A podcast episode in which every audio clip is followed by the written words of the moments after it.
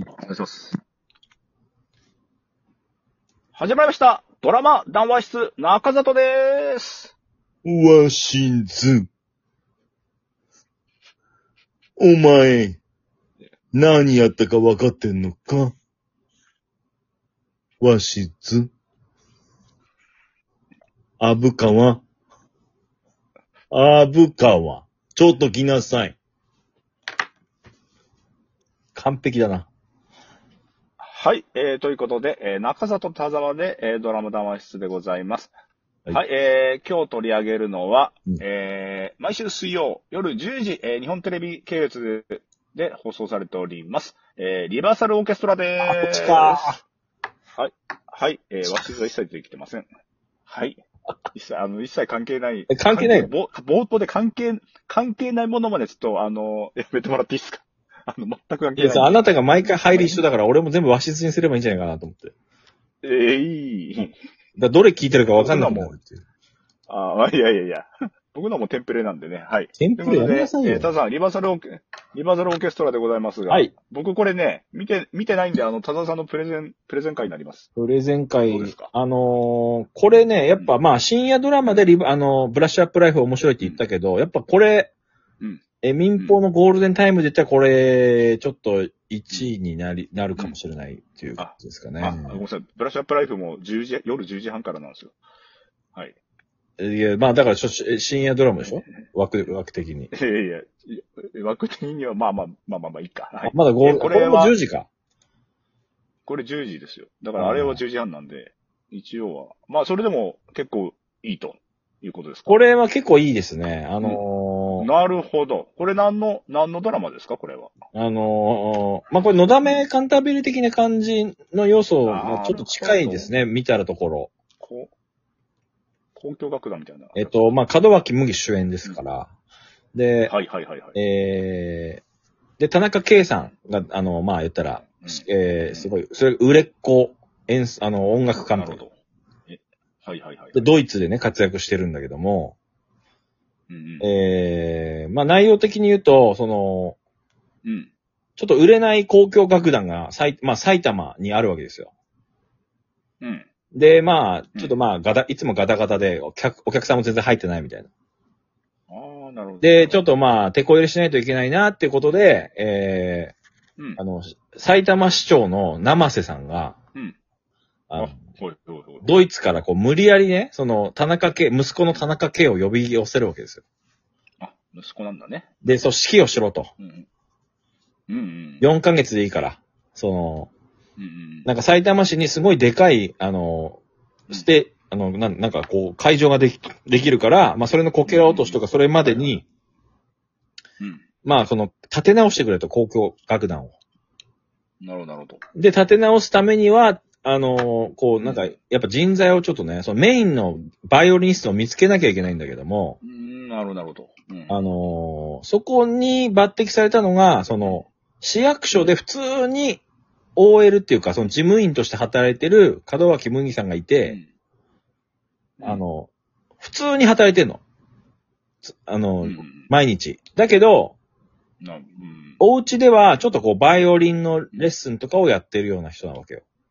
ああ、なるほどなるほどね。お家でこう、あの、お子さんに対してレッスンとかや、や授業やってるわけ。うんうんうんはいはい。それはでもはいはい。無償でやってて、で、なんかね、その、生徒さんが、なんか、コンサートかなんかの、その、オーディションに来るんだけど、それの審査員を田中圭さんがやってた時に、なんか、子供の演奏はもう、その審査、審、審査員に来るレベルもちゃんと選定してくれよ、みたいな感じで怒ってるわけよ、みんな下手すぎてその時にちょっと、と上手い子供が出てくるのね。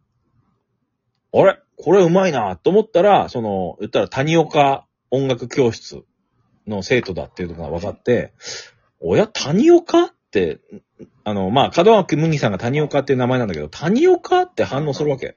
なるほどね。で、なぜ反応したかっていうと、その、かの昔、10年ぐらい前に、その、もう、神道？神のわらべ、わ、あの、神の子と呼ばれた、神道と呼ばれた、谷岡初音っていう、はあの、天才バイオリニストがいたわけ。そういうことね。そう。で、数々の、もう日本の賞を全部総なめにして、で、はあ、はあはあ、そう、もう、天才バイオリニスト、誰、で、一人で、こう、あの、オーケストラの一番前でバイ、あの、女の子はバイオリンやったらもうお客さんが満員でみたいな女の子がいたんだけど、うん。突如10年前にき消えたわけよ。なるほど、なるほど。そういう流れ。それなぜ消えたかっていうと、その、まあ、門脇麦の妹さんが、あの、この、うんうんあの、全裸監督2に出た、なんだっけ、これあ。えー、久松、久松ゆうりさん？かき、久松、な、何松？これ、ちょっと、これはですね、多分、多分つ、つね松じゃないかな。つね松？つね松？はい。つね松、つね松さんかな。さんなんだけど、この子がちょっと心臓弱くてちっちゃい頃。うん。で、その、まあ、倒れちゃって、なんか入院して、命にこう関わるからっていうと、と、その谷岡さんのコンサートが被っちゃって、結局、コンサートをブッチして、その妹の方に駆けつけて、なるほど。